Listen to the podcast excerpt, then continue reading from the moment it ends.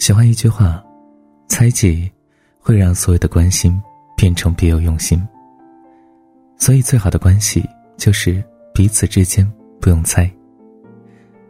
两个人之间最累的事情就是有话不直说，让对方自己去体会。而感情好的人，往往都是想怎么样就怎么说。世人都崇尚两小无猜的情怀，就是因为这份单纯。到了一定年纪，你就会发现，你开始啊，谁都不想取悦了，跟谁在一起，舒服啊就和谁在一起，累了就躲远一些，舒服啊就靠近一些。如果相处的特别累，就千万不要同路了。生活已经如此艰难，为何不让自己过得顺畅些呢？前天，一个很久之前的员工给我发来微信，因为回家结婚生孩子，我们已经很久没有在一个城市了。他跟我说：“哥，最近感觉工作很累，领导开会或者上司发布的指示，我都需要用力去猜。这不仅占据了我的工作时间，连下班后都需要去揣摩领导今天开会说的那句话话里话外的到底啥意思。我很怀念和你一起共事的日子。”你平常有什么就说什么，我也不需要去猜。那段日子不仅让我成长的很快，而且非常愉快。这些是我现在所能体会到的。很多人在生活中、爱情中、职场中，最不喜欢听到的话之一就是：“你自己去体会吧，你自己琢磨琢磨吧，你好好想想吧。”可我不是你，让我如何去理解你？明明可以直接问的事情。却各自猜测，产生误会。《欢乐颂》里，安迪为什么不选起点？就是因为起点身上那些冰冷的利弊分析和揣摩。第一次用餐，起点就有所隐瞒。他坐着地铁来到安迪的楼下，请他用餐，整个过程充满了防备。第二次用餐，安迪对他充满信任，甚至啊跟着他来到一个偏僻的私人饭庄吃饭。但起点的表现令人失望至极，他试探安迪，甚至啊托朋友去查安迪的车。安迪走的时候撂下一句话：“不要总是观察我、试探我、考证我。”相处最重要的就是自在，不带目的性的谈天说地。一旦加入猜忌，味道就变了。生活里没有傻子，每个人都是聪明人。当你在揣摩别人的时候，其实别人。也在揣摩你。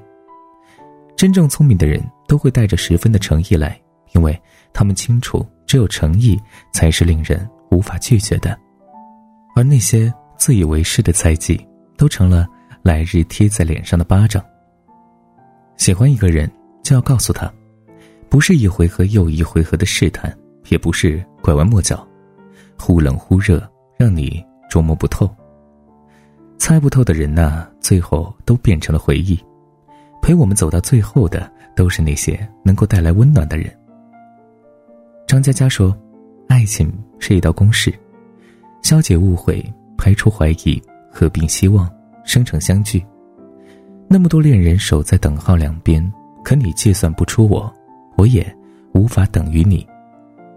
未来越来越远，曾经越来越长。”爱除以时间，原来等于回忆。当爱情少了眼睛，只剩耳朵，你就只相信你所猜测的。猜忌往往始于猜测，这就像某天你看到爱人，在和另一个异性出去见面，你嘴上不说，心里却开始默默在意。你故作轻松的问对方，他避而不谈，就以为猜测得到了证实。后来。猜测发了酵，变成了猜忌，开始死缠烂打的追问，变得歇斯底里，终于在某天提出了分手，逼得对方说出了实话：那个男生找我不过是为了让我帮他挽回女朋友，因为他的女朋友是我最好的闺蜜。你才傻眼，哼，发现啊，总有些事情别人不方便同你说。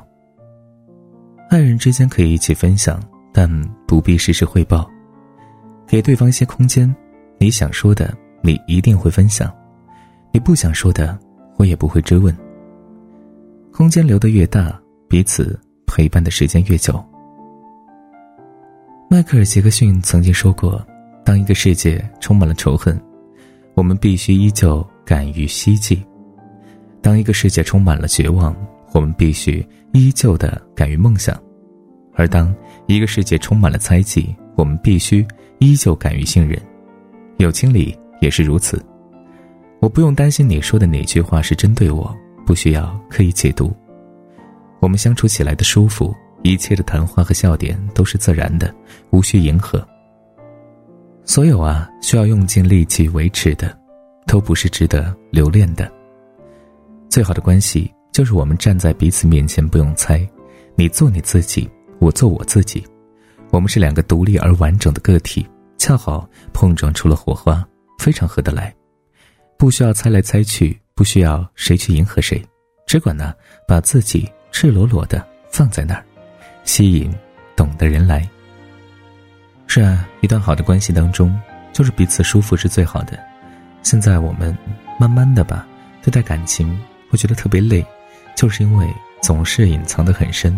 所以呢，如果是对的人，一定会让你感觉到很舒服吧，不用互相的猜忌。好了，晚安，想梦见你。下了。你走了，清楚了我爱的遗失了，落叶飘在湖面上睡着了，想要放放不掉，泪在飘。你看看，你看看不到，我假装过去不重要，却发现自己办不。说了再见，才发现再也见不到。我不能就这样失去你的微笑，口红待在桌角，而你我找不到。我角色对调，你说好不好？说了再见，才发现再也见不到。能不能就这样认真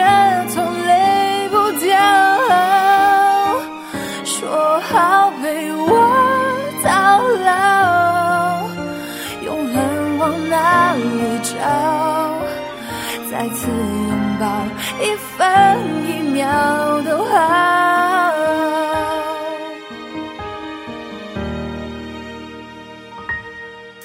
天亮了，雨下了，你走了，清除了我爱的遗失了，落叶飘在湖面上睡着了。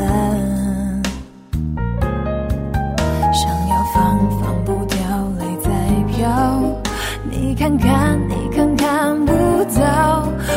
假装过去不重要，却发现自己办不到。说了再见，才发现再也见不到。我不能就这样失去你的微笑。口红待在桌角，而你找不到，多角色对调，你说好不好？说再见，才发现再也见不到。